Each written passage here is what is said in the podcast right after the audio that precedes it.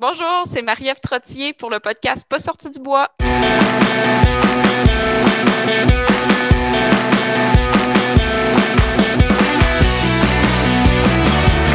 messieurs, votre gagnant du 110 Si tu commences à te sentir bien en courant un ultramarathon, fais-toi-en pas, ça va passer. Grand champion du 125 km. Encore une fois cette semaine, l'épisode est présenté par NAC. C'est plus un secret pour personne, NAC est en train de changer la game en frais de nutrition pour les athlètes d'endurance. Que ce soit avec leur barre Ultra Énergie qui ont le parfait ratio 4 grammes de glucides pour 1 gramme de protéines ou leur poudre Ultra Recovery qui fait maintenant partie de ma routine d'après-course, NAC offre une gamme complète de produits faits pour toi. Si j'ai piqué ta curiosité que tu veux essayer leurs produits, NAC offre 15% de rabais à mes auditeurs. Va sur le nacbar.com, remplis ton panier, entre le code promo pas sorti du bois et le tour est joué. P-A-S-S-O-R-T-I-D-U-B-O-I-S en majuscule. Merci à William, Nico et toute la belle gang de NAC et bon épisode. Ouais, ben, on n'est pas sorti du bois, hein? Bonjour tout le monde, bienvenue à Pas sorti du bois, épisode numéro 26. Aujourd'hui, je suis en compagnie de Marie-Ève Trottier. Salut Marie-Ève, Allô, comment ça va? ça va bien?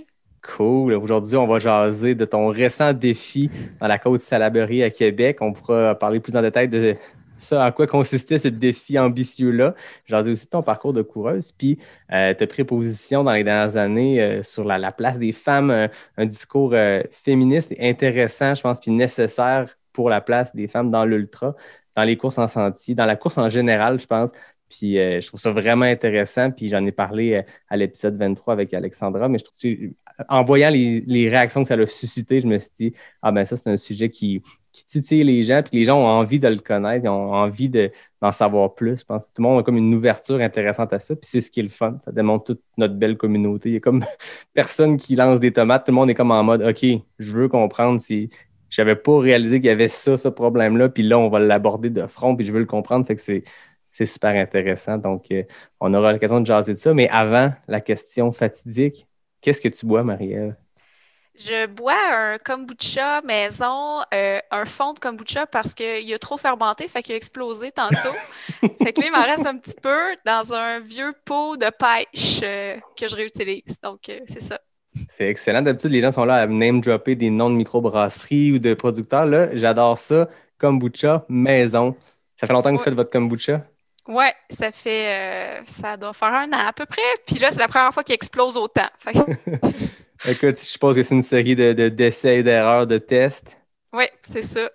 Moi, j'ai entendu parler de votre kombucha parce que pour la petite histoire, je l'ai raconté à d'autres épisodes, mais euh, ton chum Steven et moi, on a passé 98% de l'Ultra Trail Aricana ensemble. On s'est suivi du deuxième kilomètre au 125e, puis on a eu le temps de, de jaser en masse. Et il m'a parlé à un moment, un moment donné, entre deux hallucinations ou entre deux moments où les gens m'avançaient plus, il m'a parlé de votre kombucha. Donc, euh, Ça va devenir populaire. On va peut-être pouvoir en vendre plus tard. ben exact, suivez ça, du kombucha euh, par et pour des coureurs d'ultra. Il y a- il y a quelque chose à faire, il y a un branding. Peut-être, oui. De mon côté, moi, j'ai une OC Land, une New England IPA euh, de la microbrasserie Le Castor de Rigaud. Donc, euh, gracieuseté de mes amis de la boutique Cheers, que je remercie. J'en parle à chaque épisode, mais Cheers, c'est une boutique de bière euh, à Montréal. Donc, vous pouvez commander vos bières de microbrasserie. Il y a des, euh, sortes exclusives de microbrasserie que vous pouvez commander ça par téléphone avant 16 heures, puis ils vous les livrent à votre porte. Donc, merci Boutique Cheers et aussi, ben, merci à Le Castor. Elle est vraiment très bonne. OC Land IPA. Voilà, les présentations alcoolisées ou les présentations euh, liquides sont faites. Maintenant, on peut jaser de trail. Marie-Ève, parle-moi un peu de ton parcours. Qu'est-ce qui t'a amené euh, dans les ultras à te lancer dans des défis euh, un peu fous? Je pense qu'on a le droit de le dire fou, là, un, demi-Everesting d'hiver dans une côte en asphalte. Je pense que David Bombardier pourrait stamper ça comme étant un plan de marde, reculons un peu. Parle-moi de ton parcours. Ben, j'ai toujours un peu couru, mais tu sais, pour être en forme, euh, tu sais, mettons trois fois semaine, euh, un 5 km. depuis que j'ai 18 ans, je courais un peu comme ça. J'haïssais ça. C'était vraiment pour être euh, en forme, euh, gestion du poids, euh, etc. Classique, euh, classique femme qui s'entraîne. Ça arrive souvent, on entend souvent ça. Puis euh, un jour, euh, ben je sais pas, j'ai décidé que j'allais faire un 10 km de route euh, pour essayer une, compétition de course. Là, après avoir eu mon, mon fils, là, qui était, dans le fond, j'ai j'avais pris du poids pendant ce temps-là, puis je me suis dit, ben, je veux juste être en forme, faire, faire de la randonnée, c'est ça que j'aimais le plus faire, faire des longues randonnées, puis plus, me, être essoufflé, puis juste euh, être en forme. C'était pas, pas pour perdre du poids non plus, c'était vraiment juste retrouver la forme. Puis là, ben, c'est là que j'ai eu la piqûre de, des distances. Euh, j'ai eu, j'ai attrapé la maladie mentale des courses. Puis euh, c'est ça. j'ai fait un 10 km après ça. Je me suis dit, hey, c'est, c'est pas assez. Je veux faire un demi-marathon. Puis là, après mon demi-marathon, c'était toujours pas assez. Je voulais faire un marathon. Puis là, je me suis mis à lire euh, sur les ultras. Puis là, je me suis dit, il y a du monde qui font ça, ils sont débiles. Il faut vraiment que j'essaye de faire ça. c'est ça qui s'est passé. Puis j'ai enchaîné les distances à partir du 10 km, euh, ça fait à peu près trois ans et demi. Euh, premier 10 km. Ben, j'avais déjà couru des 10 km euh, avant, avant de tomber enceinte, puis ça faisait partie de ma routine des fois d'en faire. Mais vraiment comme m'inscrire à une compétition. Puis après ça, demi-marathon, je l'ai fait un an plus tard à peu près. Puis là, ensuite, là, j'ai vraiment enchaîné les longues distances par la suite. Là. On, est allé marathon, ultra dans la même année, première ultra. En fait, trois premiers ultras puis un marathon dans la première année. A commencé fort. C'est quand c'est l'année passée? Ben, 2019? ça fait juste un an et demi que je cours des ultras, là. oui, c'est ça. On est rendu au, euh, je pense, 6 ou 7e en un an et demi, là. Fait que, c'est ça. C'est une progression quand même rapide. Oui, mais j'ai attrapé la piqûre, puis j'avais juste comme but de faire un, un 160 km. Là, fait que j'ai encore ça dans la tête. Faut vraiment que. J'aime que tu dis j'avais juste comme but. C'était modeste, courir 160 km à la portée de tout le monde. Comme dit Carl Melzer, 100 miles is not that long. C'est ça. Je sais pas, j'avais lu. Euh, Born to Run, là, ça avait l'air accessible, même si les gens couraient nu-pieds. Puis je, sais pas. C'est venu me chercher. imaginaire quand même, la distance, je pense. C'est comme le. comme le marathon, beaucoup de coureurs de route aspirent à cette distance mythique-là de 42.2. Je pense qu'en ultra, moi, ma définition, puis c'est celle de bien des gens, il y a des gens qui, disent que c'est pas tout à fait ça, mais moi, dès que tu dépasses la distance du marathon, tu tombes dans l'ultra-marathon, que ce soit du 50K et plus. Mais on dirait que le 100 miles, tu sais, le, premier ultra, vrai ultra, c'est Western States, un 100 miles. Il y a quelque chose de mythique avec la distance de 160 km. Puis, ça, c'est l'objectif, mais à voir à quel point chaque fois que tu atteins ton objectif, tu dépasses, je suppose qu'après le 160, ça ne s'arrêtera pas là. J'ai des doutes là-dessus. Euh, je sais pas. Qu'est-ce que tu as fait comme course? Tu parlais de tes, tes 6 ultras en un an et demi. C'est quoi ton build-up de course du marathon jusqu'à aujourd'hui? Ben, euh, dans le fond, c'est ça. J'ai fait mon premier marathon en avril 2019. Euh, puis après ça, j'ai récupéré du marathon. Ça a été long. C'est drôle. Ça a été la fois où j'ai eu le plus besoin de récupérer. ça a été dur en plus. Euh, j'étais vraiment, euh, tu sais, j'avais le, IT band démoli, le classique ah premier euh, marathon, puis tu sais, ça faisait mal, puis j'avais de la misère à marcher le lendemain. Mais après ça, j'ai récupéré, puis j'ai fait le Sentier du Fjord en full autonomie, autonomie complète, là. c'était juste pour dire que je dépassais le 42, là.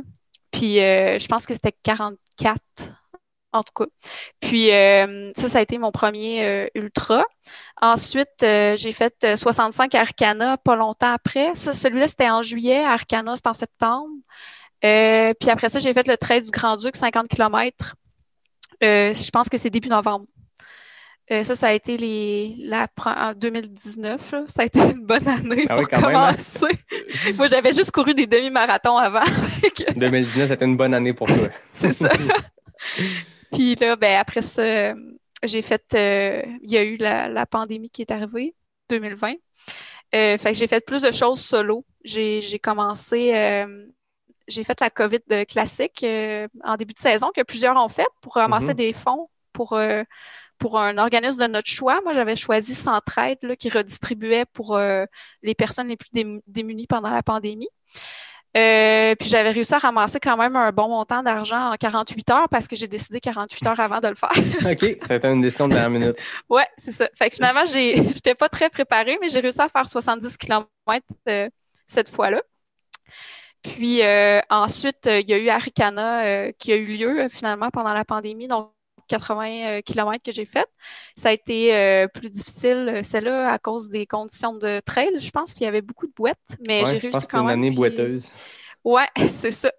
À l'image de l'année 2020, je pense. Les trails de Charlevoix sont on va se mettre dans le mood. C'est ça. Fait que c'était plus technique que dans mes souvenirs pour le 65. Mhm. Ah oui. J'ai eu un petit choc. Mais c'était bien le fun euh, quand même. Puis euh, sinon, après ça, ben, j'ai décidé euh, d'impliquer les, les membres du Gringos Running Club dans mes plans un peu stupide, on va dire. Euh, puis, pas euh, voler le trademark de, de David non, du plan de marde, mais pour avoir vu ce que vous avez fait avec les gringos, je pense que ça se qualifie. c'est ça. Fait je voulais faire un 24 heures, euh, puis essayer de tester jusqu'où je pouvais aller dans un 24 heures, mais je voulais pas le faire seul, mais c'était la pandémie.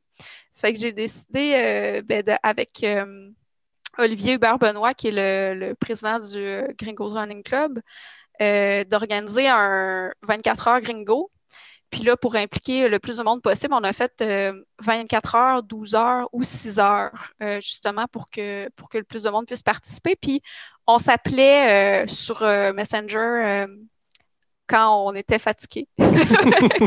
ça a donné des drôles d'appels. Puis finalement, j'ai eu euh, des gros problèmes digestifs, fait que j'ai réussi à faire 105 euh, km quand même. J'étais quand même contente, ben c'était ma plus longue distance euh, à date. Il y a quelque chose de mental aussi d'atteindre le, Big 100. Oui, c'est exactement ça. Mais c'est ça. Puis ben, j'ai beaucoup appris aussi de ce défi-là au niveau digestif et au niveau gestion du, de la fatigue pour courir aussi longtemps que ça. Et finalement, après ça, j'ai j'ai recommencé à m'entraîner euh, pour, euh, pour augmenter ma vitesse de façon générale parce que je me suis lancée vite dans les longues distances, mais je euh, j'ai pas travaillé ma vitesse tant que ça. J'ai plus travaillé l'endurance.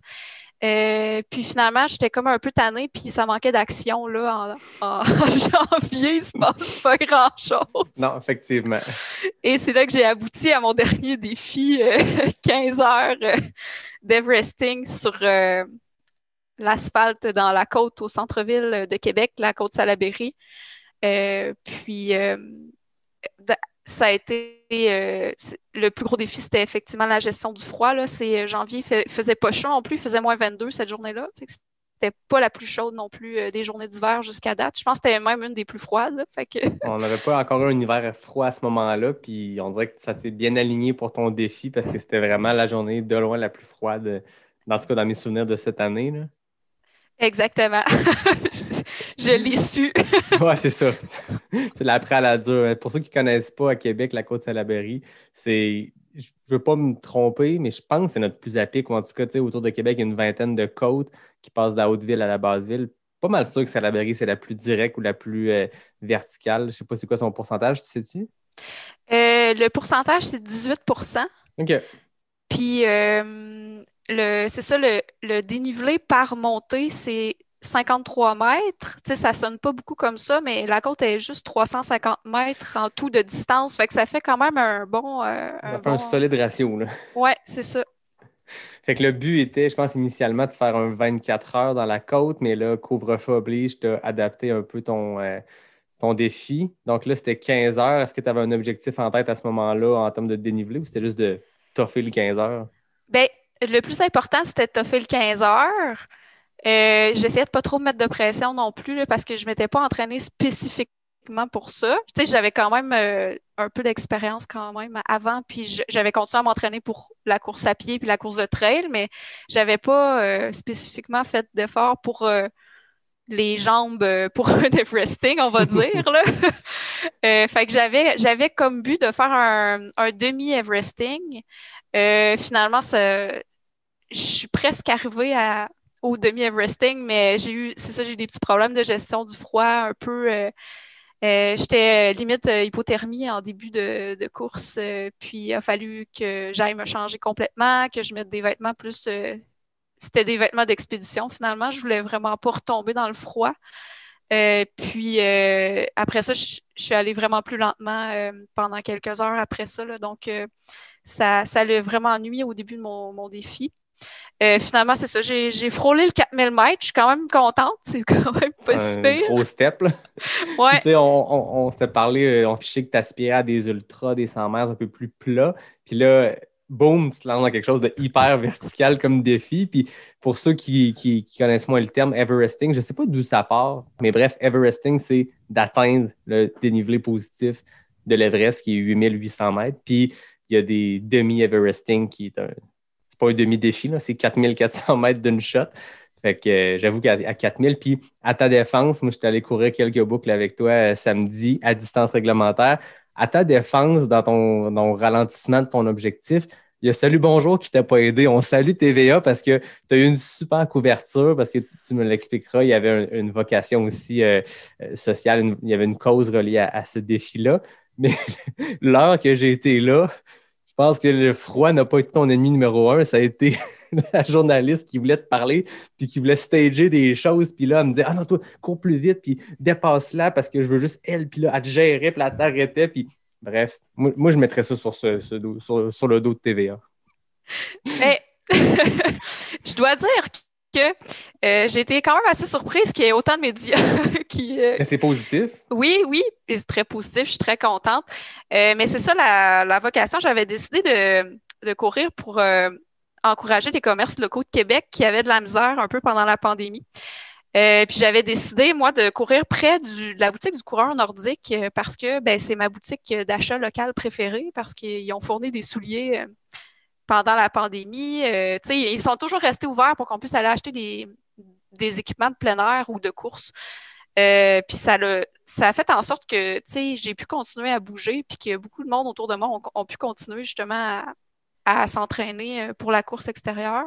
Oui, avec le buzz pour le, vélo au début de l'été, mais là, le ski de fond au début de l'hiver, je pense que le coureur nordique, qui sont spécialisés aussi en ski de fond, ils ont, à un moment donné, moi, je, m'en cherchais des bottes, puis ils étaient sold out, puis tant mieux, ça veut dire que les gens continuent d'acheter, puis comme tu le dis, coureur nordique ont toujours continué à être ouverts. Moi, je les, salue, puis je m'excuse parce que je, testais des espadrilles, mais à un moment donné, tu veux tester des nouvelles affaires, mais tu peux pas le laisser dans le magasin à cause de la COVID. C'est correct. J'ai fait quelques achats et retours, mais merci à Lauriane que j'avais reçu, mais merci à toute la gang du coureur qui ont accepté mes quelques retours. J'ai enfin trouvé l'espadrille parfait. Merci. Tant mieux. oui. Euh, fait que c'est ça. Fait que euh, pour revenir à l'engouement médiatique, Mhm. on va dire. Je pense que c'est le bon mot. Euh, c'est ça, j'ai eu un appel. J'avais juste mis mon défi sur ma page Facebook Courir comme une fille, euh, qui est vraiment une page où j'ai juste 100 followers, je pense. Euh, Il n'y a pas grand monde qui me suive, mais euh, c'est pas l'important. là. Euh, puis a comme une journaliste de Radio-Canada qui m'a appelé parce qu'elle a vu mon défi, puis là, elle voulait euh, me passer en entrevue le matin, euh, la veille de ma course. Euh, puis là, ben, je suis passée justement à première heure avec euh, Claude Bernatchez euh, pour parler du défi. Et là, c'est là que l'engouement médiatique est arrivé. Euh, et euh, là, euh, j'ai eu un appel de Salut, bonjour quelques heures plus tard.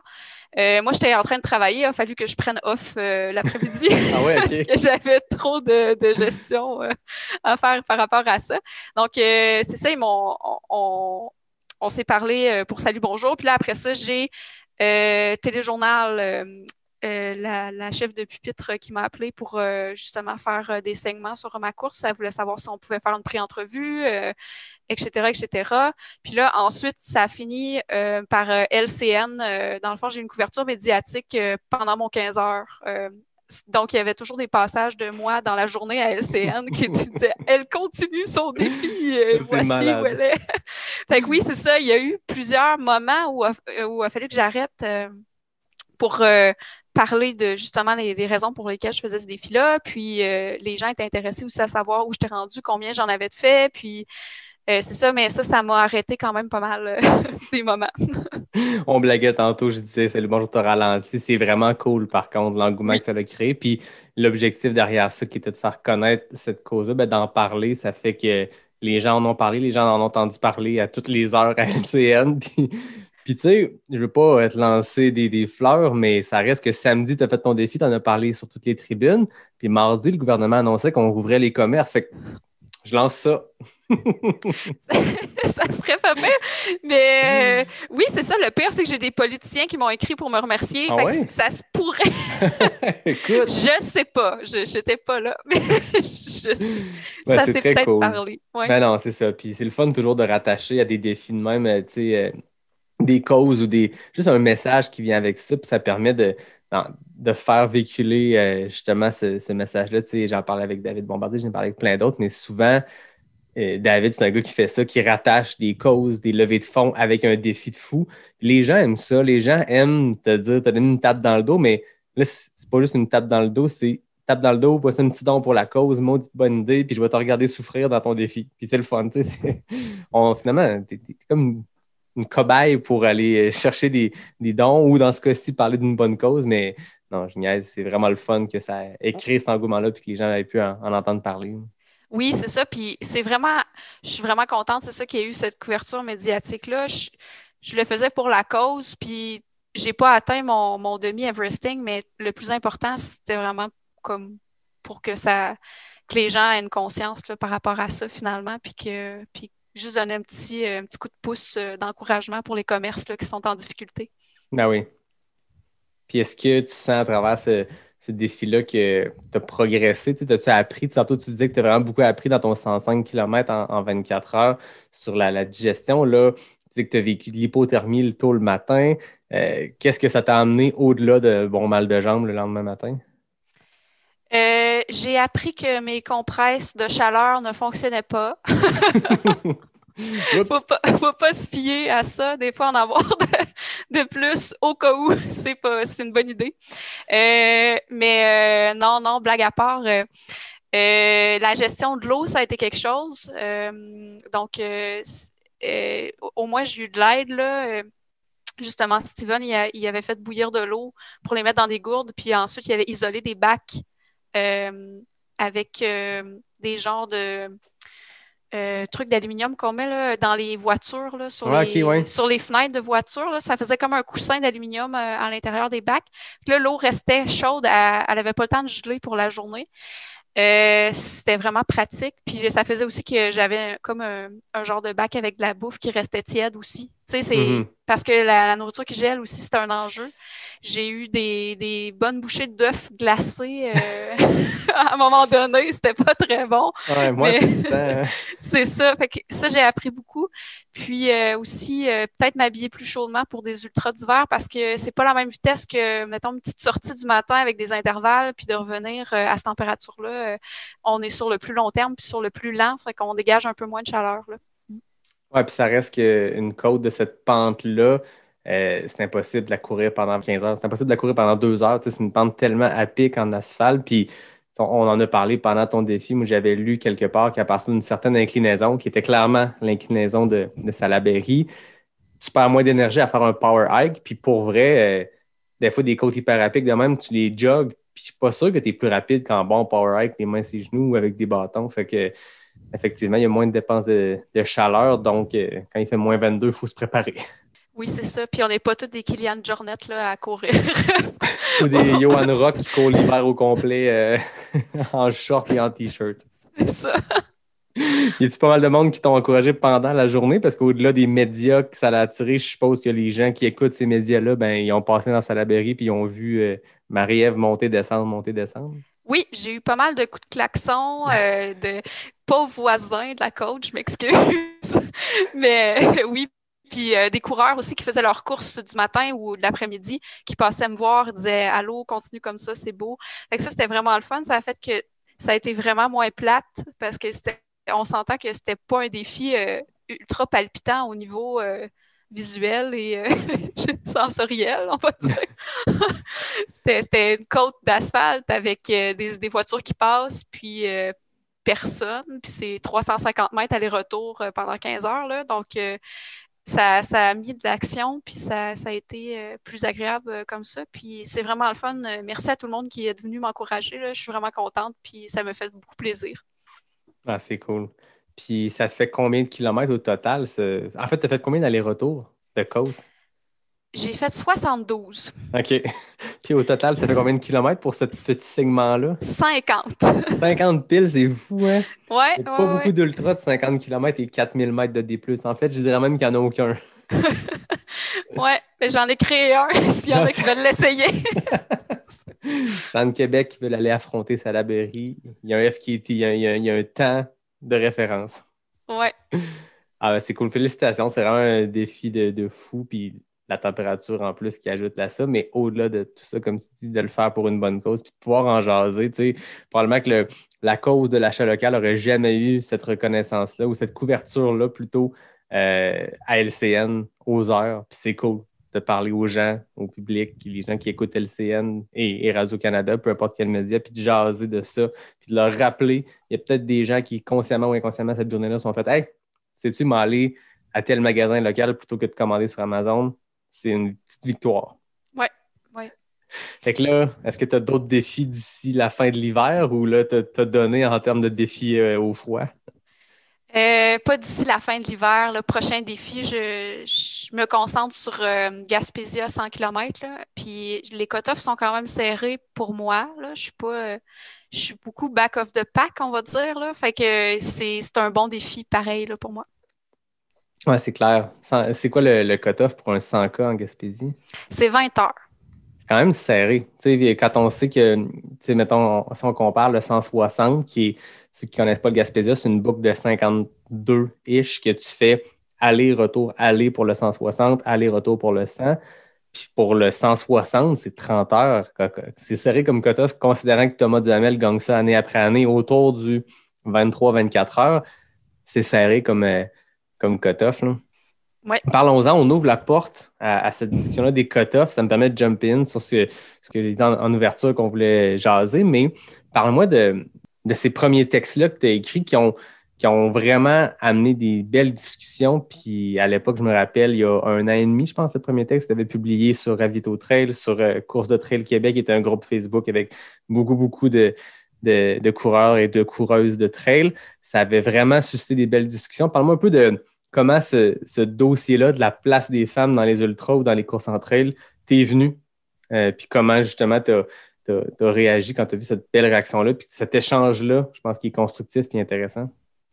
Bien, il faut dire que à la base, euh, je suis sociologue de formation. Donc, euh, moi, les rapports hommes-femmes, tout ce qui est justement vision un peu sociale, puis des, événements, puis un peu, euh, euh, c'est ça, rapport genre, euh, homme-femme, personnes âgées, etc., par rapport à une situation, c'est quelque chose qui m'interpelle beaucoup. Donc, moi, ce que j'ai eu un, moment où, oui, il y avait beaucoup de discussions quand même sur les femmes en général, mais j'ai ouvert un, un livre sur euh, une femme qui a fait un doctorat justement sur euh, la nutrition sportive chez les femmes, puis le sport d'endurance euh, chez les femmes. Puis elle, elle mentionnait les écarts de, on va dire, de vitesse entre hommes et femmes par rapport à justement des sports d'endurance comme les triathlons, mais aussi dans, la course à pied en général. Puis ça a été justement ça qui, qui, m'a fait un peu un, déclic de dire Hey, si on a des différences physiologiques comme ça, puis qu'on est un peu moins performante, là, ça, dépend des études, là, il, y a, une variation là, de, mettons, de vitesse chez les hommes-femmes sur une distance sur, sur, le, sur la course en général. Mm -hmm. euh, c'est, ça peut varier entre, euh, entre 30 et 10 là, si tu es un athlète d'élite ou si tu es un athlète euh, moyen, là, entre justement les différences de vitesse homme-femme. l'écart, l'écart c'est ça, d'élite, c'est plus 10% on va dire, le femme élite versus homme élite, là, on voit okay. un, un, plus petit écart. Donc, euh, moi, c'est là que je me suis dit, hey, pourquoi tout le monde a les mêmes cut-offs? Finalement, si on si on c'est pas le si on n'a pas les mêmes vitesses euh, puis euh, tu sais puis on sait aussi que par exemple les olympiques euh, sont faites division homme-femme parce que justement les vitesses sont pas les mêmes ou on a des différences physiologiques euh, par exemple, par rapport à la grosseur de nos poumons pour des respirations cardiovasculaires, des, différences musculaires aussi. Donc, euh, en termes de puissance et euh, de vitesse, ça joue aussi. Donc, on ne fonctionne pas de la même façon, mais on a des forces aussi, les femmes, hommes-femmes. On est juste différents. Donc, pourquoi est-ce qu'on aurait les, mêmes cut-off hommes-femmes? Donc, ça a été plus une question. C'était pas une critique, c'est pas une critique du tout. C'est vraiment comme, hein, pourquoi ne pas poser la question à la communauté de trail pour avoir plus d'explications par rapport à ça? Puis c'est ça, j'ai eu, euh, eu une belle ouverture là, par rapport aux organisateurs de courses qui ont répondu, euh, puis euh, aussi à justement des, coureurs, des coureuses qui étaient justement intrigués par ça. Puis, puis c'est ça, donc l'explication principale que j'ai eue pour les quotas au Québec, c'est le manque de bénévoles. Mhm. c'est pas. Puis c'est vraiment pas pour nuire aux femmes que les quotas sont comme ça. C'est vraiment qu'on a un manque de bénévoles pour rester sur place euh, longtemps. Donc, euh, c'est un autre enjeu finalement que la, vitesse des femmes là, qui, qui font la gestion des quotas. Mais aussi, l'organisation des courses euh, est basée sur, de façon générale, sur les coureurs en général qui sont surtout des hommes. Donc, euh, mhm. dans les ultras, on a euh, au Canada, on n'est pas si pire. Il y a eu des nouvelles études qui sont sorties pour dire que dans les tout ultras confondus, il y aurait 35% de femmes sur la ligne de départ. Euh, je, pense qu'on est comme le deuxième meilleur pays au monde par rapport à ça. Donc, c'est quand même super bon. mais c'est tout ultra confondu. Donc, plus l'ultra est long, moins il y a de femmes sur la ligne de départ.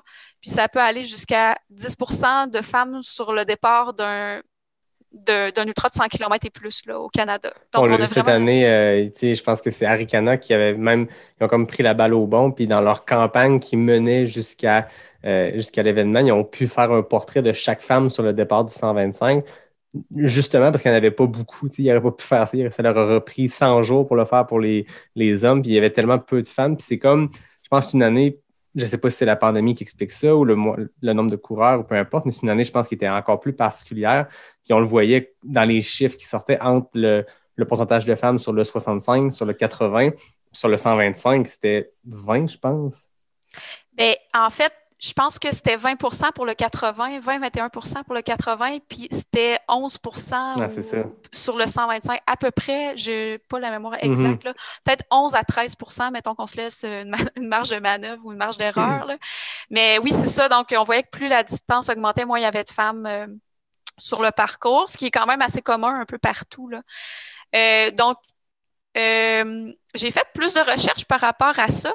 Puis, parce que je trouvais que euh, ça serait bien d'attirer plus de femmes. Je suis peut-être dans l'erreur. je ne sais pas si les organisateurs de courses veulent attirer plus de femmes ou je sais pas, mais tu sais, ça fait, ça fait une plus grande clientèle finalement parce que plus de femmes égale plus de monde. Égale... Euh, plus de femmes égale plus de coureurs sur la ligne de départ, coureurs au sens large, coureurs-coureuses, plus de participants à un événement. Et puis c'est s'il y a plus de femmes qui, se mettent en faire, il y a plus de femmes qui vont voir que des femmes peuvent le faire. Puis s'il y a plus de femmes, il y a peut-être plus de gars qui vont se mettre aussi en faire. Puis la communauté va simplement grossir. Mais c'est de quoi que, je parlais avec, avec Alexandra à l'épisode 23. Puis je serais curieux d'entendre ton, ton opinion là-dessus. Puis je pense que tu as fait des recherches. Puis on voit le, la, fibre scientifique euh, dans ta recherche et tout Puis je trouve ça super intéressant. C'est pas basé sur des euh, sur juste des ressentis. Tu, sens qu'il y a une recherche derrière, puis c'est ce qui est intéressant avec toi. Mais, euh, mais c'est ça, c'est si on ne met pas de l'avant des femmes dans le sport, il y a moins de femmes. Ça a l'air d'être un milieu d'hommes, tu sais, puis tu le vois dans. En ce moment, je serais vraiment curieux. S'il existait une liste des athlètes commandités, mais des athlètes qui gagnent leur vie. Tu sais, ça se compte sur très peu de mains, le nombre d'athlètes qui gagnent leur vie seulement avec la course. Mais combien sont des hommes, combien sont des femmes? Je pense qu'on tombera en bas de notre chaise. Puis ça va dans les commandites, mais ça va même des fois sur la couverture du sport. Euh, comme dans n'importe quel sport, c'est pas différent le trail du reste. On a des femmes, des Courtney de Walter, qui sacent des volets à des gars dans des courses, puis on, le sait, il, y a, des études qui ont sorti que passé 160 km, on voit un, revirement de situation où là, la physiologie, la physionomie des hommes qui fait qu'ils sont plus rapides sur des plus courtes distances, ça s'inverse, puis les femmes sont plus endurantes. Mais bon, il y a des exceptions comme ça. Ça demeure que la couverture du sport est beaucoup moindre du niveau des femmes. Puis Alexandra le racontait, elle dit il y a des courses où, euh, où justement, tu as gros podium, 20 journalistes autour du podium pour le podium masculin. Podium féminin, tu as deux journalistes qui restent, puis ils prennent des photos pour Facebook, puis c'est tout. Et on a une responsabilité, les médias au sens large, que ce soit des petits médias, genre un balado, ou un Distance Plus qui fait sa place en ce moment dans, le, milieu du trail dans à l'international. Puis les grands médias, c'est de mettre de l'avant tout le monde, la diversité de gens qui font le sport, mais Comment tu vois ça? Est-ce que les études le montrent, le nombre d'athlètes commandités ou de couverture médiatique des athlètes sportifs masculins versus féminins? Je ne pourrais pas dire s'il y a eu vraiment des études euh, là-dessus. C'est quelque chose qu'on entend souvent, c'est quelque chose qu'on voit, qu'on remarque, qu'on peut remarquer nous-mêmes. on n'est pas aveugle non plus. Mais même, j'ai anecdote euh, comme ça, j'ai déjà vu couverture médiatique sur euh, premier homme podium et zéro couverture sur toutes les femmes d'une course. Je l'ai vu de mes propres yeux. Il n'y a aucune femme qui avait parlé euh, justement à ces, euh, aux commentateurs à cette radio-là qui interviewait. Puis, euh, puis je me suis dit, ben voyons, tu sais, c'est, je sais qu'elle peut arriver première en tout, mais est arrivée première femme, c'est important. Ben oui. c'est que c'est ça. donc oui, ça c'est un enjeu. on le voit un peu moins. Puis aussi des, des athlètes commandités. Là, moi, j'ai j'ai l'exemple de récent de Oka, euh, la course de 100 km, ben euh, où il y avait, je crois, c'était 17 hommes au départ et 6 femmes. Si je me souviens bien, c'est à peu près ça. Euh, je suis sûre qu'il aurait pu trouver des femmes qui voulaient être commanditées au cas pour s'entraîner pour cette course-là à travers le monde. Ou qui voulaient juste un voyage payé en Arizona pour aller tenter de battre un record. Tu sais. Puis malgré la COVID, ils ont fait venir des athlètes de partout dans le monde. Il y avait un athlète suédois, il y avait des, des gens de partout dans le monde qui sont venus en Arizona, qui ont fait leur quarantaine, puis qui ont participé à cet événement-là, qui, qui était super. C'est un événement privé pour battre un record, promouvoir un espadrille. Mais moi, ce que je me dis, c'est eux autres, mettons, leur part de marché, je veux dire, on rentre dans le détail. Moi, je travaille en, en, com, en marketing et tout ça. Je me dis, de mettre autant de femmes que d'hommes, d'avoir une couverture égale, fait juste que tu vas en vendre plus. Combien de monde, combien de gars ont écouté ça ou de personnes qui ont fait Fuck, j'ai moins est rapide, hey, j'aimerais ça essayer le Carbon X2, le nouveau soulier qui, présentait dans. C'est une grosse opération marketing, au-delà du record, c'est que pour vendre des espadrilles, on s'entend. Mais pense que les gens aiment se reconnaître. tu le vois dans le following. Euh, j'en parle avec plein de coureurs, les gens qui nous inspirent, il y a des coureurs, des coureurs de tous les niveaux, mais quand c'est des athlètes élites, je pense que tu adhères à des coureurs qui te représentent dans les valeurs, dans le type de course qu'ils font et tout ça. Mais justement, je veux dire, si tu mets autant d'athlètes masculins que féminins, tu vas juste vendre plus d'espadrilles. Revenons à la base. C'est ça. Oui. Oui, puis c'est pas nécessairement volontaire non plus. Euh, c'est vraiment souvent, c'est parce qu'il y a beaucoup de compagnies qui y pensent juste pas. Puis mm-hmm. ils vont prendre euh, les gens euh, qui ont des beaux CV, des beaux profils, etc. Puis ils se rendront pas compte qu'il y a eu plus, qu'il y a plus d'hommes que de femmes finalement, quand les deux méritent leur place autant, je pense, dans le sport. Puis euh, non, c'est ça. Puis il y a beaucoup d'exemples de, de ben c'est le mot est fort, mais je trouve que c'est un peu une injustice. c'est pour moi, c'est comme ça que je le perçois. Là. J'ai, j'ai pas la science infuse non plus, j'ai pas nécessairement raison surtout, mais j'ai besoin d'avoir des réponses à ces questions-là, puis de, de me poser des questions, puis peut-être que les gens réfléchissent un peu à ça, pas nécessairement d'adhérer à ce que je dis, mais juste de se poser la question, je pense que c'est important. Mm-hmm.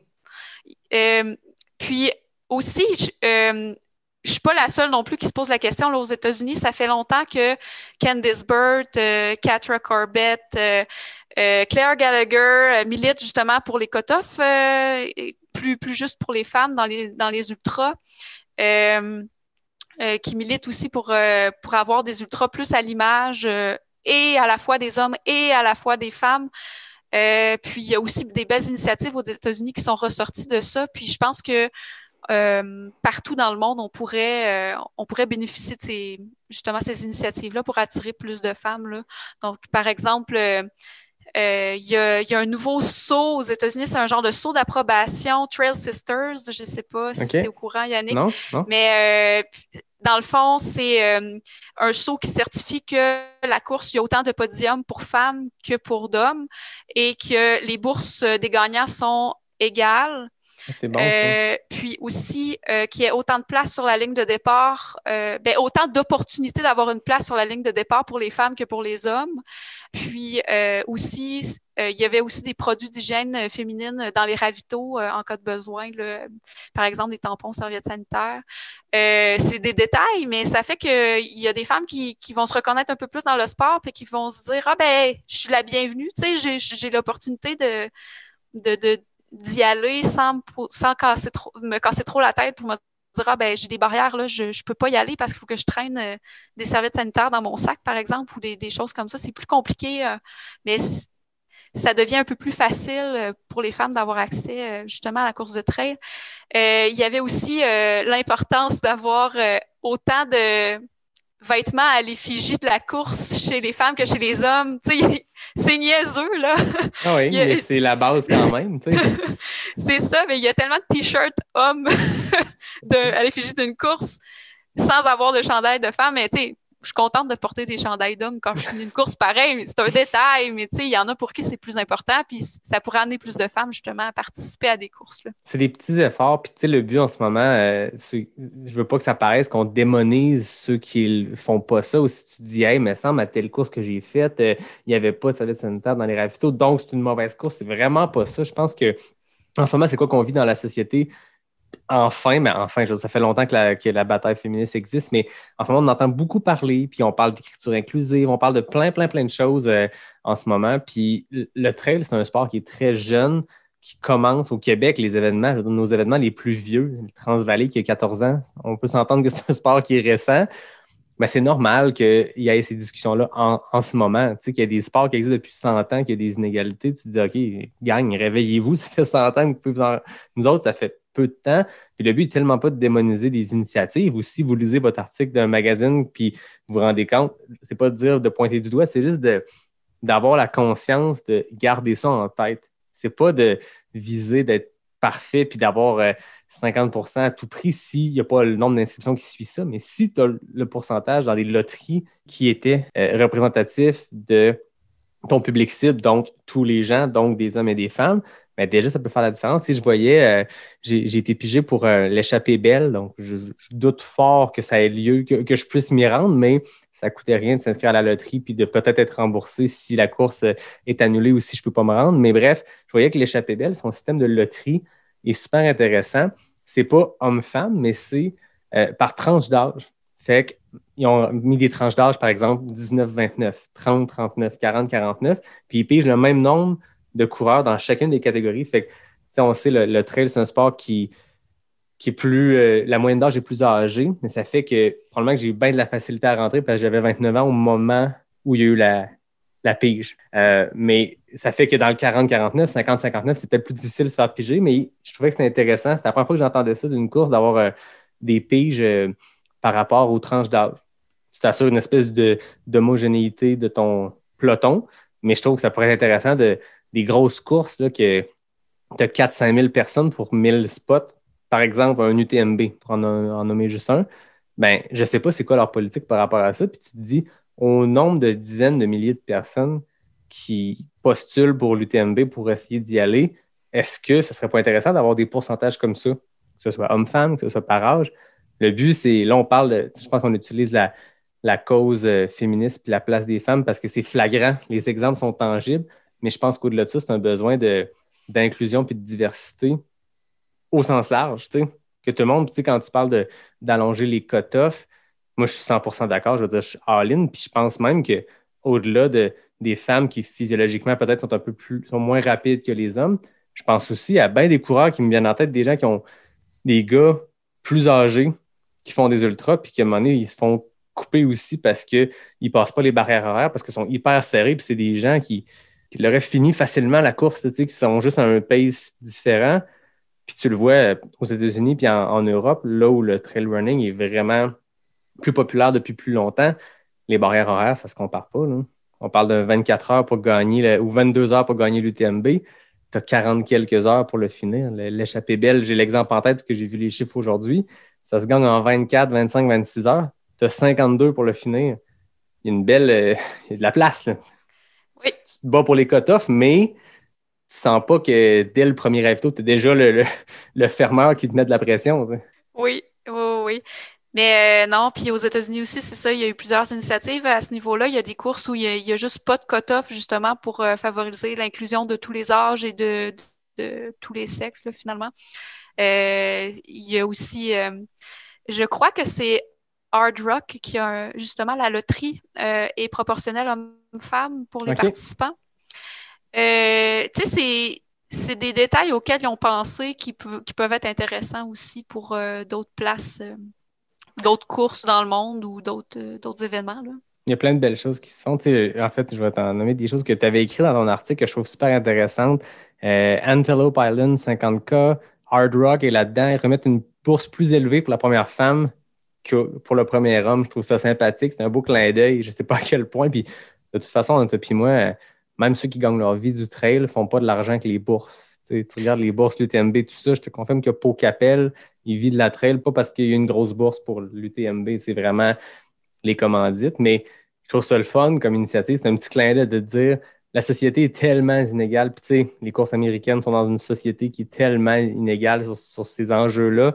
C'est un beau petit clin d'œil de faire Hey, première femme, on donne plus d'argent que le premier homme. Voilà. On va réduire l'écart salarial. Oui, c'est ça. Pour une personne qui gagne hard rock, bon, mais ça demeure très sympathique, je trouve, comme, Mm. comme initiative. Tu disais la course Lone Mountain, dans un rabais aux femmes qui s'inscrivent pour la première fois à l'événement. C'est pas quelque chose qui est compliqué et qui peut mettre en péril un événement. Je pense que c'est, c'est sympathique. hein. Mhm. Sinon, j'avais Rain Shadow Running Events mettre à disposition des produits d'hygiène. Tu sais, c'est ce que tu parlais tantôt. Puis je trouve ça le fun, ce saut-là, cette espèce de, de garantie-là que quand tu postules pour avoir ce saut-là sur ton événement, tu sais, les courses ont tous leurs sauts ITRA, puis Western State Qualifier, puis UTMB, blablabla. Tu rajoutes le saut, euh, comment c'est Trail System. Trail Sisters, ouais. Je trouve que c'est une super belle initiative. C'est pas quoi qui est, qui est complexe à remplir. Là, on s'entend. euh, Il y a beaucoup de logistique, les événements, mais rajouter les quelques éléments que tu as dit tantôt, c'est, c'est pas grand-chose. hein. Sauf qu'il faudrait le traduire au Québec pour euh, Ouais, un autre. Sentier des Sœurs ou je sais pas trop. Les sœurs de la traîne, non. les sœurs du sentier. En tout cas. Si on est rendu à le- devoir le traduire, c'est quand même pas si pire. fait que, tu sais, quand tu as, écrit à, la communauté, ça a été quoi la, la réaction? On parlait tantôt que les, les organisateurs de courses, il y en a plein qui t'ont répondu, puis c'est le fun qui ait pris ce- ce- cette tribune-là. Mais de manière générale, c'était les échanges que tu as eus, c'était-tu t'as-tu reçu du négatif ou c'était super ouvert? T'as reçu du négatif, ah ouais? Ouais, ça, ça fait partie de ma vie de d'ultra traileuse euh, de régulière là. Euh, c'est c'est comme si euh, c'est comme si j'ai je sais pas, c'est comme si les gens pensent que hum, c'est pas vrai que je peux pas faire ça ou qu'ils ont pas confiance en ce que je peux faire ou je sais pas trop. Mais euh, non, par rapport à, à cet article-là, j'ai eu du euh, ben voyons donc, euh, c'est pas vrai. Ben OK. OK, mais ça, c'est correct. Chacun, chacun a droit à son, point de vue. C'est sûr que si tu as le privilège de ne pas avoir ces barrières-là, euh, ça se peut que tu le vois pas, justement, euh, qu'il y a des barrières, ça se peut que tu dises que ça n'existe pas puis que c'est pas vrai. Euh, mais chacun vit, vit, vit dans, un- dans son monde à lui, puis chacun a les perceptions qu'il a, puis toutes les perceptions se valent, puis il n'y a aucun problème. Puis il y en a d'autres aussi qui disaient que qu'ils ne croyaient pas du tout au fait que les femmes sont physionomiquement moins rapides que les hommes, donc il n'y avait aucune euh, il y avait aucune raison d'avoir ce débat-là à part pour diminuer les femmes. Euh, ce qui est pour moi, c'est il y a beaucoup de données probantes là-dessus, il y a beaucoup d'articles là-dessus. Euh, effectivement, on s'entraîne, puis il faut pas, faut pas se laisser non plus abattre par euh, ces barrières-là. On, fait, on s'entraîne, on, on essaie, on fait notre possible, puis normalement, avec un bon entraînement, on réussit. Euh, on sera peut-être pas premier podium overall, mais tu sais, on va, on va participer aussi. Reste que pour certaines personnes, ça peut être une plus grande barrière que pour d'autres. là. Euh, puis euh, ça a quand même un, un effet. Tu sais, juste, juste un, un petit exemple banal. Toi, Yannick, tu as fini à Arcana mid-pack, là, on va dire. Ah oui, très, hommes? très, très fier dans le mid-pack avec ton chum Steven. Ouais. Avant la deuxième femme. Ouais. Non, mais je le sais, moi j'ai j'ai toujours dit, euh, puis là, j'enlève le, le débat qu'on a. Ben, c'est pas le débat, mais la discussion qu'on a. J'ai toujours dit que je serais une excellente femme parce que souvent, je finis toujours, je me ramasse toujours à courir en même temps que tu dans des courses, tu es dans le mid-pack, tu chasses, puis je me ramasse toujours à courir avec des filles qui sont comme deuxième, troisième. Je suis comme, ah ouais, let's go, moi, je me fight pour la 30e place, mais c'est une blague, j'ai toujours du fun, puis moi, je trouve ça cool parce que je suis témoin de, de ces super performances-là. Mais effectivement, tu sais, puis je trouve ça intéressant ce que tu dis des fois que les gens, quand ils ne vivent pas ces barrières-là, ils ne les voient pas, mais c'est ta job de les voir ou de, le comprendre ou de faire Oh my God, ça fait, ça fait 10 ans que je cours des ultras, puis je n'avais pas pensé à ça. Puis c'est pas fou. Puis je vais valider que mes, mes, chums de filles qui font de la trail euh, au prochain entraînement de groupe, de savoir Hey, as-tu vécu ça? Puis des fois, juste oser, oser, poser la question va amener une discussion puis une, réalisation qui va se faire. Hein. Mm. C'est peut-être euh, c'est peut-être pas vrai pour quelqu'un, mais c'est peut-être vrai pour une autre personne. Là, c'est ça, chacun vit dans, dans, son propre univers, puis de, a, a, sa propre perception des choses. Là. Euh, puis oui, ben, mais j'ai eu beaucoup plus de positifs là, par rapport à ça. Concentrons-nous sur le positif. Parce que sinon, on peut aller dans le négatif, mais il y a vraiment une personne qui me dit coudon, juste à t'entraîner puis arrête de trouver des excuses. Là. ça, a été, euh, ça, ça, a été un choc. Je m'entraîne puis je me suis jamais fait couper d'une course non plus. C'était pas. Je parlais pas de moi personnellement. fait que non, c'était. J'ai eu toutes sortes de, commentaires, mais non, je suis vraiment contente que justement. Euh, il y a eu, euh, euh, il y a eu peut-être peut-être une prise de conscience, je peux pas le savoir nécessairement, mais j'ai vu quand même une petite différence cette année. J'ai vu justement Arcana qui avait publié les, les 20 femmes qui participaient au 125, chose qu'ils n'avaient pas fait avant. Euh, puis euh, j'ai trouvé ça intéressant. Euh, c'est super. Là, on, ils ont le mérite d'être là, se sont rendus là, puis euh, tant mieux. Puis on, on, aime ça les voir. Il y en a juste 20. c'est ça. Non, puis je pense que comme ça revient à ce que je disais tantôt, puis ce que j'avais parlé avec Alexandra, c'est qu'il y a aussi une, responsabilité. Tu sais, c'est pas de faire de la discrimination positive puis de cacher les hommes, c'est tellement pas ça. Puis je le répète encore, s'il y a des gens qui écoutent puis qui ont l'impression qu'on démonise euh, ceux qui. Je pense que c'est vraiment pas ça l'intention. Au contraire, c'est juste d'en parler. Ouvrons un micro, jasons-en. Je ne vais pas me faire croire que j'ai un grand following. Je veux dire, c'est un podcast de trail au Québec. C'est très niche, mais je trouve c'est important de donner la parole, puis d'en jaser, puis juste faire réaliser aux gens, tu sais, pose des questions. Si tu n'as jamais été témoin de ça, pose des questions, puis on a une responsabilité de, de donner la tribune nécessaire à tout l'éventail de gens qui font des, des courses, des ultras, puis c'est pas juste hommes-femmes, c'est aussi jeunes, plus âgés, c'est tous les niveaux, tu sais, c'est de dire euh, l'ultra, c'est un sport, puis on a tellement une belle communauté, revenons à juste l'essentiel à la base. On a une super belle communauté, des gens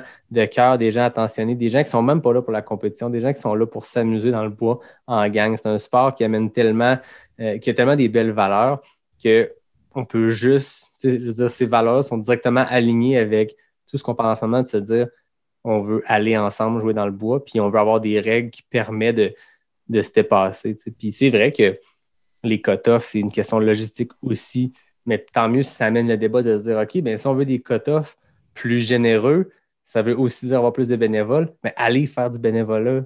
Arrêtez de vous inscrire à 72 courses, allez vous blesser, c'est dangereux. Choisis les meilleures courses que tu veux faire cette année. Puis si tu une fin de semaine de lousse, redonne à la communauté. C'est à quel point les bénévoles sont importants. Je veux dire, sais pas pour toi, moi, chaque course, ça fait toute une différence quand tu arrives à un ravito. Ça fait 15 km, tu es, dans le dur, puis tu vois des bénévoles souriants qui te proposent des oranges puis des, euh, des c'est du bonheur. Là. Oui, tu soulignes vraiment un bon point. C'est vraiment important, en tout cas, de, de, de pour moi, là, de, de s'impliquer dans la, la, communauté, puis dans justement dans les événements pour qu'il ne manque pas de bénévoles. Tu sais, à chaque année, euh, allez-y faire du bénévolat pour une course au moins. Ça va faire toute la différence euh, pour justement nos événements parce que là, on a comme euh, une multiplicité de courses, euh, si on peut dire. Là, il, y en a de plus en plus, puis euh, il y a de moins en moins de bénévoles disponibles parce qu'il y a de plus en plus de courses. Puis il faut garder justement l'esprit, euh, moi j'appelle ça l'esprit trail. Là. C'est, important de redonner à, à la communauté qui te donne. sais Moi, j'aime vraiment ça arriver un ravito, puis quelqu'un est là, puis il prend il me prend en charge, puis tu as besoin de ci, ça, OK, go, go, go, tu es capable. Cet encouragement-là fait toute la différence. Fait que le donner à quelqu'un d'autre après, pour moi, c'est vraiment, vraiment important. Et puis tu vis ta course différemment. C'est trippant, maudit. Mhm. dire, tu le suis, euh, je sais pas pour toi, moi je suis un peu geek du sport, puis quand il y a une course au State, là, ça fait longtemps, mais tu sais, là, je vois Black Canyon qui s'en vient avec des Hampton, puis Jim, ça va être trippant. Tu le suis sur ton sel parce que les audios sont Twitter, sont sur Twitter, puis tu suis ça, c'est cool. Mais quand tu es bénévole à un ravito dans une longue course, c'est exactement ça qui se passe, puis c'est le fun en maudit parce que, euh, peu importe les courses, souvent tu as un système euh, en ligne, tu peux suivre un peu les coureurs, mais les gens, c'est des passionnés de trail, fait que tu jases, puis tu fais juste rencontrer du monde, puis tu sais, j'ai fait le Transvalley comme bénévole, puis j'avais du fun, puis j'ai connecté plus avec les gens avec qui je suis dans le ravito que n'importe quel coureur. Bon, Steven, j'ai passé 21 heures avec, fait que j'ai connecté avec, mais avant cette expérience-là, j'avais jamais pas- passé plus que 30 minutes avec quelqu'un pendant une course à courir. Là, j'ai passé 5 heures dans un ravito avec les mêmes personnes, c'est trippant maudit. hein. Puis, euh, anecdote là-dessus, euh, j'ai été bénévole au Trail urbain de Québec. Mhm. Puis, euh, Elliot Cardin est passé et je ne savais pas qui était Elliot Cardin. c'est là que j'ai j'ai su c'était qui. fait que ça peut être le fun de- d'avoir des meilleures connaissances un peu geek là, de la course, qui, qui est fort, qui, qui, est, qui va vite, euh, qui, qui est là souvent. c'est c'est intéressant aussi. Ouais, puis c'est le fun aussi, même comme coureur, de le vivre de l'autre bord, de l'autre bord de la table, parce que moi, ça a changé mon expérience de coureur aussi, d'être bénévole, puis de comment tu interagis avec les, les bénévoles. Moi, j'avais toujours peur d'avoir l'air euh, autoritaire. C'est juste d'arriver, puis j'ai besoin d'eau. J'étais comme, si- vous voulez, si, si, tu as le temps, peux-tu me remplir ma gourde d'eau? Là, quand tu été bénévole dans un ravito, tu le sais que tu veux comme get to the point. Dis-moi ce que tu veux. Fait que moi, je veux dire, continuer d'être gentil puis dire merci au bénévole, mais moi, comme bénévole, j'aimais ça quand la personne arrive au ravito puis me dit ce qu'il a besoin.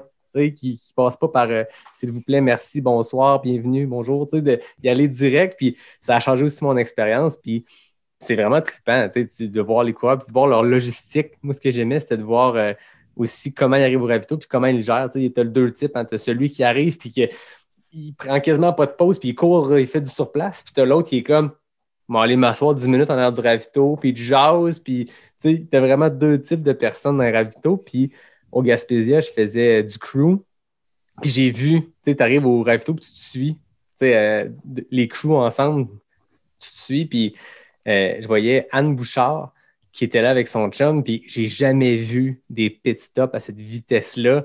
Je veux dire, c'était c'était digne de la F1. Il y avait quasiment un chrono, puis genre 9 secondes, on était parti du ravito. Mais c'est le fun à voir ces choses-là, puis de voir les logistiques, euh, puis les équipes de crew, puis comment les gens, puis tu apprends comme coureur dans un ravito, euh, comme bénévole, de voir les autres arriver, puis comment ils gèrent leur, leur pause ravito. hein. Oui, puis euh, c'est vraiment, vraiment intéressant aussi quand tu veux faire des ultras puis que tu n'en as jamais fait, ça peut justement te donner un peu l'envers du décor, puis qu'est-ce qui va t'arriver finalement quand tu vas croiser les gens dans un ravito, puis que, quelle nourriture tu vas avoir, puis comment ça va se passer. Puis un peu voir aussi les gens démolis des fois quand tu es dans le dernier ravito. ça peut, ça peut t'aider à anticiper comment tu vas te sentir à la fin de ton premier ultra aussi. Exact, parce qu'il y a des situations où tu tombes, euh, tu tombes dans le creux solide. oui. Parle-moi de tes creux, on- maintenant qu'on est sur le sujet. Ouais, j'ai- à ton 15 heures ou y a autre chose qui s'est passé? Tu as quand même fait Aricana 65, 80. tu sais. Parle-moi de qu'est-ce qui se passe dans ta tête quand tu tombes dans le creux puis comment tu fais pour, euh, pour en sortir? Ben, c'est sûr que là, avec tous les événements que je fais un peu à la dernière minute comme ça, euh, j'ai beaucoup de, j'ai ma liste de choses à ne pas faire s'allonge. Alors, euh, oui, j'ai eu beaucoup de creux. Euh, j'ai eu, euh, j'ai des problèmes de, ben, surtout, là, je pense que le, plus gros creux que j'ai eu, c'est sur mon 24 heures que j'ai fait euh, euh, en octobre. Et euh, j'ai eu des problèmes digestifs épouvantables. Je, sur, euh, dans le fond, on partait le soir à, à 8 heures, puis là, c'était comme après souper, puis là, tu sais, c'est comme l'heure où tu fais rien d'habitude, puis t'es comme un peu dans pas loin d'aller te coucher, puis ton corps est comme prêt à aller se coucher, mais finalement, tu t'en vas te taper 24 heures de course. Fait que t'as déjà ta journée dans le corps, tu sais, moi, je travaillais, on est parti vendredi soir. Fait que là, t'as ta journée de travail dans le corps. Fait que là, euh, puis là, j'avais mangé la mauvaise affaire pour l'heure du dîner. J'avais mangé genre un chili. Ça, c'est la chose à ne pas faire. Ouais. J'ai commencé ma course avec des brûlements d'estomac terribles. Faites pas ça. Puis, euh, non, c'est ça. Fait que j'ai commencé avec des brûlements d'estomac terribles. Fait que j'étais pas capable de m'alimenter au départ. Fait que là, finalement, j'ai eu comme des maux de cœur euh, rapidement. Après, je pense, 25 km, j'ai commencé à avoir mal au cœur. J'étais pas capable de m'alimenter comme il faut. Finalement, j'ai su que tu pouvais prendre des, euh, des antiacides normaux, là, genre des Toms, là, pour Mhm. passer ça. Mais là, j'avais déjà un déficit calorique assez, euh, assez élevé au départ. Fait que là, rattraper le déficit calorique, ça a été compliqué. Fait que là, j'ai marché, j'ai marché, j'ai marché. Finalement, sur le 105 km, j'ai marché 70 km Quand même. parce que j'étais vraiment mal en point. Mais ouais, ça a été, ça a été rough. Mais finalement, j'ai fini en meilleur état que j'ai commencé. Fait que j'aurais pu continuer à la fin. C'est ça. On sait jamais qu'est-ce qui nous attend si on continue, finalement. Oui, on entend souvent parler de ces creux-là que, que justement, euh, tu penses que c'est la fin puis que tu n'en ressortiras jamais. Puis à un moment donné, boum, tu as une espèce de, Moi, je l'ai vécu à Ricana. euh, puis Steven, c'était parfait. Nos, nos, euh, nos creux n'étaient pas alignés. On n'était pas syncés sur nos creux. Fait que ça a été parfait. On a pu s'aider l'un l'autre. Mais c'est fou à quel point, des fois, tu disais, Hey, je, je suis démoli, il n'y a plus rien qui se passe. Puis le temps passe, puis à un moment donné, tu comme une espèce de, de regain d'énergie, puis la douleur s'efface, puis tu repars, puis c'est impressionnant. Mais ouais, c'est sûr que quand le digestif euh, embarque, ça a-tu été mieux sur ton 15 heures euh, en fin de semaine passée? Ouais, digestion top shape, euh, c'est vraiment le froid. Mais j'ai pas eu de creux ben ben, il y avait tout le temps du monde pour m'encourager. Puis j'ai eu un creux vers entre 3 heures l'après-midi puis 5 heures, tu sais. Euh, là, j'ai euh, Olivier euh, Hubert Benoît qui est passé, là, le, le président du Gringos Running Club, qui est passé m'aider. Mais dans le fond, il m'a demandé s'il voulait gérer un peu, s'il pouvait gérer un peu la logistique, le genre de, de mon souper, de, de ci, de ça, là, pour mon ravito. Là. Fait que là, ça, ça m'a, ça m'a aidé. Puis là, il me racontait des niaiseries aussi. ça Ça aide l'aide. hein?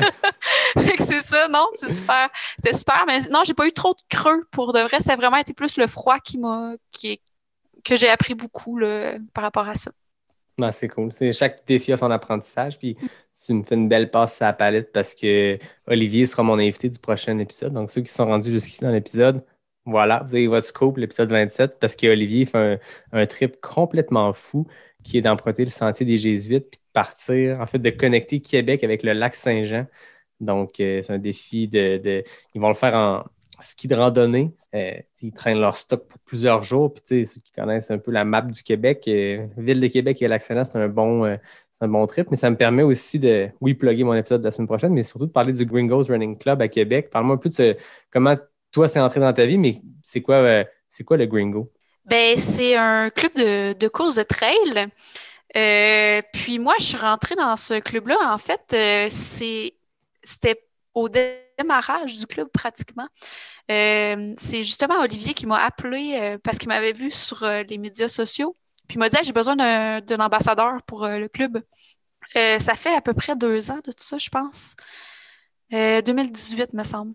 Puis c'est ça. Donc là, il, il m'a parlé, il m'a dit Ah, tu pourrais-tu organiser des sorties de course, puis pour qu'on rejoigne le plus de monde possible? Puis là, ben, c'est sûr que c'est Gringos Running Club, euh, c'est le nom. Fait que il y a une partie que on va dire que c'est un peu gringo, là. Ça veut dire un peu euh, un peu freestyle, un peu euh, à la va comme je te pousse, des trucs dernière minute, puis un peu chaotique, là. Ça peut être le fun. Ouais. des fois, les gens, c'est synonyme dans leur tête, un club de course, ça fait quoi de super structuré puis organisé, puis un training précis, puis il faut le suivre. Alors que là, je sens que c'est complètement autre chose, puis ça. Toute bonne idée semble être considérée dans ce groupe-là. tu sais. Oui, exactement. Ben, c'est ça qui est intéressant, c'est que chacun peut amener son idée, puis là, ben, on crée un, un genre de mini-événement autour de ça. On a fait euh, récemment, il y avait un Beer Miles. Que Ceux qui ne connaissent pas le Beer Mile, parle-moi, Marie-Ève, du Beer Mile. Qu'est-ce que c'est comme événement sportif? J'ai été spectatrice, je n'ai pas participé, je tiens à préciser. Mais euh, dans le fond, c'est, euh, je crois que tu bois quatre bières sur un miles. Euh, c'est au euh, 400 mètres.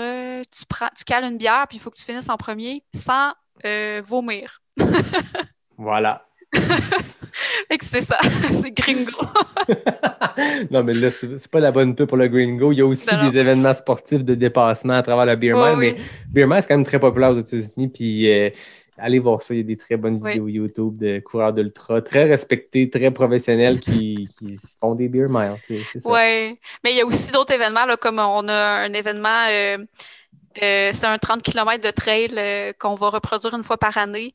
Euh, qui porte le nom de Steven Classic, parce que c'est Steven, euh, justement, l'instigateur. Et euh, sinon, c'est ça. Mais on se rejoint normalement deux fois par semaine. On a toujours une sortie d'intervalle puis une sortie de, de trail. Là, pendant la COVID, il n'y a pas eu grand-chose. Mais justement, tu sais, on a une belle communauté. Euh, diversifié aussi. On a plein de plein de gens de différentes cultures qui se joignent à nous. Euh, on a aussi plein de gens de tous les âges et euh, hommes-femmes aussi. Donc, il y a vraiment, c'est important d'avoir une belle diversité dans des clubs de course. Puis tout le monde est tout le monde est bienvenu. Puis on fait des belles sorties. puis on apprend à se connaître comme ça. Ouais, puis je sens qu'il y a vraiment une espèce de, sentiment avec le Gringos Running Club de viens, peu importe ton niveau, tu vas t'amuser. Tu sais, c'est pas compétitif. Je pense pas qu'il y a des clubs de course où, ça l'est beaucoup, mais ça reste qu'il y a une belle ouverture, je pense, à n'importe quel niveau. Puis viens pogner la piqûre du trail avec nous, puis c'est tout. Tu sais. Exactement, c'est ça. Puis, tu sais, comme il y a des sorties où euh, je suis allée, puis j'étais post-ultra, démoli, là, mais j'avais toujours quelqu'un avec qui courir quand même ou marcher. Tu sais, t'es pas seul. Euh, c'est le fun, justement, d'être avec des gens pour, euh, pour s'entraîner. Ah oui, c'est ça. Puis d'où vient le nom Gringos Running Club?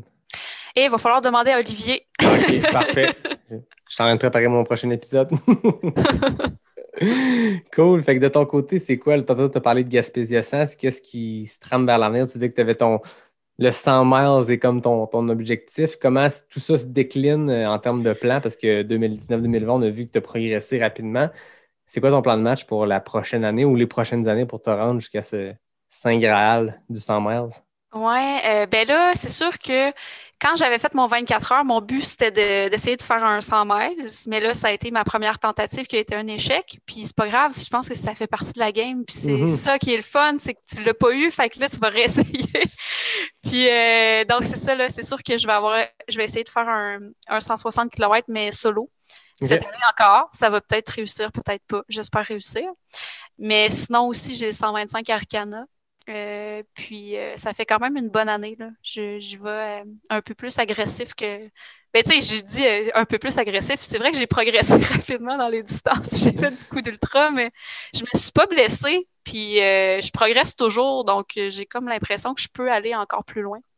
Oui, puis tu sais, de ce que tu parlais tantôt comme progression, oui, c'est rapide quand on parle que tu avais pas fait, avais fait des demi-marathons, puis rapidement, tu es passé à de l'ultra mais ça reste que c'est intelligent, je sens comme progression. C'est une petite bouchée à la fois, du, du, 65 au 80 ou là au 125 Arcana. Il y a des gens qui prennent la piqûre, s'inscrivent à un 100 miles tout de suite, puis ça marche des fois, ça marche pas d'autres fois. Mais je trouve que même si c'est agressif comme progression, ça demeure très logique de prendre une bouchée à la fois, puis de se rendre tranquillement jusque là, pas passer d'un 80 à un 160 comme en claquant des doigts. Là. Mm-hmm. Bon, on va te le souhaiter. Gaspésia 100 avec un 125 comme événement, plus ton 160. On ne sait pas, euh, c'est secret. Oui. c'est mes, plans dernière minute secrets, ça. Faut pas le dire. c'est correct, je pense que c'est ça la clé de ton succès, les plans dernière minute secrets. Oui. on va suivre ça sur euh, les médias sociaux. Euh, parle-moi de ta, de ta présence sur les médias sociaux parce que tu es vraiment suivi par beaucoup de monde. Puis je pense que ça l'amène son lot de, de positifs et de négatifs. Mais ça, je pense que c'est les médias sociaux en général. Où les gens euh, peuvent te suivre, Marielle? Euh, j'ai mon compte Instagram Warfest Trail Runner, mais il y a beaucoup de gens à l'écoute qui savent déjà je suis qui, je pense. Euh, mais pour ceux qui ne savent pas, vous irez voir. sinon, sur Facebook, là, la page Courir comme une fille, ça c'est toujours en français. Instagram, c'est plus en anglais. J'ai une grosse communauté internationale, donc euh, j'ai fait un sondage aussi pour savoir si les Québécois euh, voulaient que je parle plus en français ou que j'écrive du texte en français. Puis j'ai eu beaucoup de gens qui m'ont dit que l'outil traduction, euh, c'était correct pour eux. Puis de toute façon, je leur répondais en français s'il y avait quelque chose. Fait que si jamais vous voulez me parler, je réponds en français. Mais c'est ça, mes textes sont en anglais. Courir comme une fille, il y a moins de textes. C'est plus mes récits de course ou des petites recherches sociales.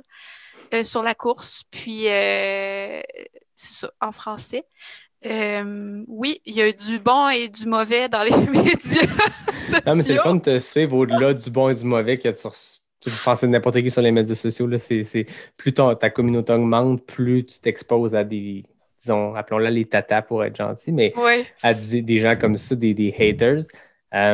Mais c'est vraiment intéressant de te suivre parce que c'est vraiment, je le sens, puis dis-moi si je me trompe, mais une approche très journal de course. On peut te suivre dans ta progression. Puis euh, des fois, les gens, c'est le fun euh, un coach, c'est le fun d'avoir un plan de match, mais c'est le fun aussi de s'inspirer puis de, de prendre. Il y a beaucoup de gens qui m'écrivent depuis que j'ai passé le balado de comment je devrais m'entraîner. Puis, puis je suis comme, inspire-toi d'un peu de tout le monde, prends ce que tu as à, apprendre des gens, puis garde ce que tu veux, puis fais ta propre tête. si tu sens que tu as besoin d'un coach qui te dit quoi faire chaque jour, go, mais inspire-toi, puis suis des coureurs. Puis il y a plein de monde comme toi qui partagent des, un peu le journal de course, puis ça permet en te suivant de voir, OK, ben, semaine typique, elle fait une sortie de vitesse, une sortie plus euh, recovery run et tout ça. Fait que c'est intéressant de te suivre pour ça. C'est vraiment une approche journal que tu as avec Instagram? Exactement, c'est ça. Puis euh, euh, un peu mes réflexions sur le, quotidien de la course. Mais je, précise que je ne mets pas mes statistiques de course tant que ça. souvent, je vais mettre les distances d'ultra que je fais, mais pas de vitesse, pas rien, parce que chacun est rendu au stade où il est rendu. Puis euh, je pense qu'il y, a beaucoup de.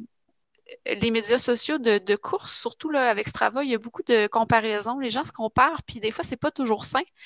Euh, moi, je sais que je suis lente, puis quand je me compare, je fais juste rire, puis j'ai aucun problème avec ça. Mais tu sais, si je dis que je suis lente, puis quelqu'un voit ma vitesse, puis dit, ben là, elle n'est pas lente finalement, tu sais, c'est un petit peu. Euh, c'est ça, on a chacun notre perception de la vitesse qu'on a, puis on est chacun rendu à un stade différent, puis euh, je mets pas je mets pas mes vitesses. Euh, donc, si vous me suivez pour la vitesse, ça ça vaut pas la peine. Mais pour le reste, je marque, je marque mes entraînements, mes distances, puis la température, puis mes réflexions.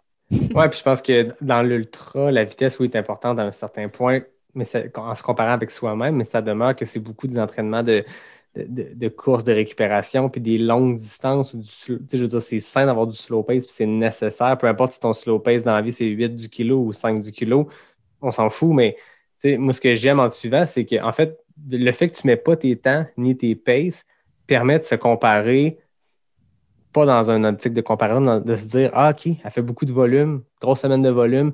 Après ça, que ce soit un speed workout, puis tu dis que tu as fait 10 km de vitesse, après ça, chacun le décline dans son. Toi, ta vitesse, c'est 4,30 du kilo, puis l'autre, c'est 6 du kilo. Fine, c'est parfait, tu sais, mais je trouve ça le fun d'avoir ces, données-là, plus en heure ou en, en kilomètres. Puis après ça, chacun le, l'adapte à sa réalité, puis de se dire, je veux dire, forcer d'admettre que ça marche pour toi. Tu remplis des défis, puis tu les complètes, puis tu fais des ultras, puis ça marche. Fait qu'après ça, ton pace, on s'en fout. Ce qu'on veut voir. Ce qui est intéressant à suivre, c'est OK, quel type de semaine tu fais, tu sais? Mm-hmm. Mais tu sais, en même temps, ceux qui mettent leur pace, c'est correct aussi. C'est le fun de voir des progressions.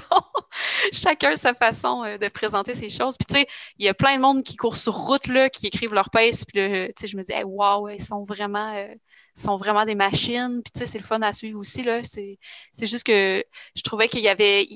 Il y a un bout où j'ai mis mes paces, puis il y avait vraiment beaucoup de gens qui disaient Ah ben là, euh, tu sais tu, tu cours pas vite ou ah ben là tu cours vite puis là je suis comme ben je cours à ma vitesse là c'était c'était plus euh, dans je me suis dit ça sert à rien de toute façon puis euh, je fais juste écrire ce que je fais ben, c'est très simple puis tu disais que tu as toutes sortes de, de, communautés. Comment toi, ta relation est avec les médias sociaux? Tu, dis que tu l'utilises comme journal, mais c'est intéressant parce que tu reçois toutes sortes de commentaires. Je suis sûr que tu es inspirante, puis tu suis plein de gens. Il y a plein de gens qui te suivent en fait pour apprendre, puis qui te posent des questions, puis c'est cool. Toi, ta relation est comment avec les médias sociaux, avec Instagram, où tu es très active et suivie? Ben, moi, j'adore la communauté Instagram. Euh, j'ai 99% de gens positifs euh, qui, sont, sont vraiment le fun à suivre. Ils me suivent aussi. J'ai des belles interactions. J'ai même fait euh, un voyage en Arizona juste avant la COVID l'année passée. Puis j'ai pu courir avec des gens de l'Arizona d'un club de course là-bas grâce à Instagram, justement parce que je les suivais. Puis, petit clin d'œil, c'est palindrome RNR là, en Arizona, je sais pas, il y en a peut-être qui la suivent. Elle euh, a fait euh, plusieurs 100 milers par année. C'était vraiment quelqu'un qui m'inspirait beaucoup. Puis elle a un club de course, puis elle m'a invité. Puis euh, j'ai pu courir avec elle, puis sa communauté qui venait d'un peu partout dans le monde. Puis tu sais, le monde des petits, euh, des ultras, tu sais, il y avait l'ami de Barefoot Ted avec nous. Tu sais, c'était comme, c'est incroyable. Tu, tu penses jamais que tu vas faire ça dans une vie, mais tu sais, tu avais des, des champions euh, internationaux de, de demi-marathon de trail. Puis tu sais, c'était du monde super sympathique qui s'adapte à ta vitesse puis que- qui, qui sont là pour jaser. Puis, pour moi, c'était vraiment, c'était vraiment le fun, ça. Puis ça m'a permis aussi justement de découvrir le Green Ghost Running Club. C'est grâce à ça que Olivier m'a appelé. Puis aussi de connaître euh, des courses à l'international qui m'intéressent, euh, parler à des gens qui les ont faites. euh, Tu parles international, justement, au-delà de ton objectif de 100 miles, as-tu des, as-tu des bucket list, des courses que tu te dis, OK, ça, c'est dans d'ici d'ici 20 ans, il faut que je fasse ça. C'est quoi ta bucket list? Elle est tellement grosse. Mais C'est un poster, c'est pas ça, liste. ça rentre plus dans le bucket, là. Ça, ça déborde. Mais oui, tu sais, les courses mythiques, évidemment, là, Western States, euh, UTMB, euh, ceux-là. Mais tu sais, récemment, je me suis qualifiée pour la CCC, donc je je suis quand même contente. Ce serait, euh, ce serait une belle course à faire prochainement. Euh, c'est sûr que euh, il y en a tellement, je ne sais même pas quelle prioriser. Mais c'est sûr que premier 100 milers, euh, j'aimerais ça faire euh, Javelina Jeune Red. Puis euh, ça m'a l'air d'une course où euh, il y a des bons quotas pour me permettre de terminer. Et euh, des belles trails roulantes quand même, on dirait. Ouais, c'est sûr que les trails Arizona, c'est dans le désert, il y a, il y a du relief, mais c'est c'est Mm. particulier, c'est comme des grandes plaines désertiques. Puis là, poup, t'as une petite montagne qui pousse sans. C'est un peu seul. C'est pas des chaînes de montagnes là-bas, c'est des montagnes individuelles, mais c'est beau le désert de l'Arizona. Puis, euh, puis c'est ça, je pense que Javelina, c'est la plus connue de toute cette série de courses-là que, que Jamil Coury organise euh, dans l'Arizona. Puis si vous cherchez un, trail d'hiver, moi je vous le recommande. Je l'ai fait euh, une des courses de Jamil, puis ça s'appelle Aravaipa Running. Fait que si vous cherchez, quand la COVID sera finie, quand on aura le droit de voyager, moi je trouve que de se trouver un petit défi d'hiver dans le sud, ça joint l'utile à l'agréable de se dire la motivation reste dans le piton parce que j'ai une course en janvier, février, mars, peu importe. Mais il y a aussi le fait de quitter l'hiver. On l'aime, l'hiver. Moi, j'aime l'hiver, mais c'est le fun d'aller passer une petite semaine ou deux en Arizona. Ben, faites pas le saut parce que l'hiver, il peut faire froid en Arizona. Quand j'étais allée, il faisait comme moins 12 le matin. Quand Puis- même, hein? Mais euh, après ça, que le soleil, il faisait 6-7 degrés, il y a des journées. Là, fait que, c'est- mais il y a toujours du soleil, fait que c'est il fait plus chaud quand même. Attendez-vous pas une destination au soleil euh, pour vous faire griller. Non. Moi, comme d'habitude, en finissant, j'ai mes questions éclairs. Je ne sais pas si tu es prête, mais c'est 10 questions rapides. Tu réponds le plus rapidement possible. Je rappelle que le FKT appartient toujours à Isabelle Morin en 22 secondes. C'est très rapide. Puis moi, je suis content de parler de, place des femmes, de la vitesse des femmes. C'est un sujet qu'on a eu. Moi, je tiens à dire que dans le FKT, des questions éclairs NAC, de ne pas sortir du bois, les femmes torchent, puis c'est beau à voir. Parce que vraiment, les temps les plus rapides sont les femmes, puis euh, Isabelle Morin en 22 secondes. Je pense que c'est un temps difficile à atteindre, mais on va voir si Marie-Ève, tu peux la battre. Tu me dis quand tu es prêt, je te pose tes 10 questions. OK, go.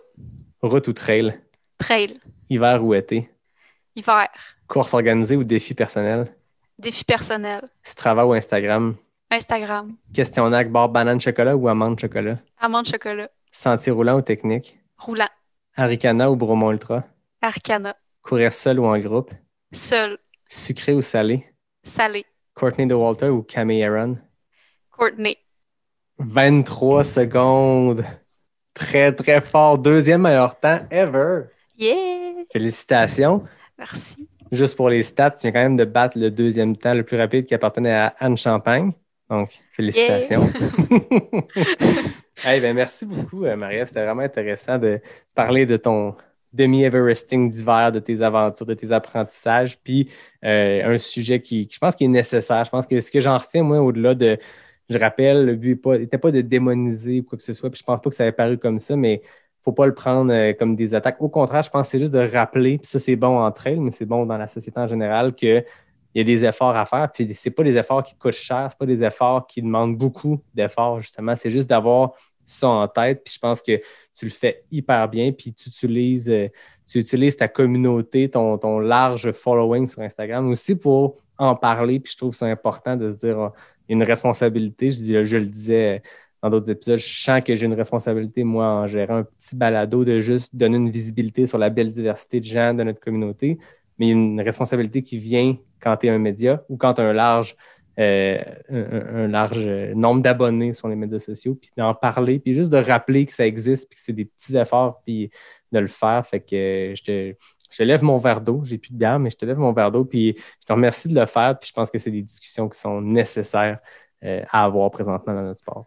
Ben, merci à toi d'avoir pris le temps justement d'en discuter. C'est important aussi qu'il y ait une plateforme euh, euh, pour ça, pour en parler. Puis l'important, c'est pas de faire les plus gros changements monumentaux par rapport aux moyens qu'on a au Québec pour organiser les courses. C'est juste de se poser la question.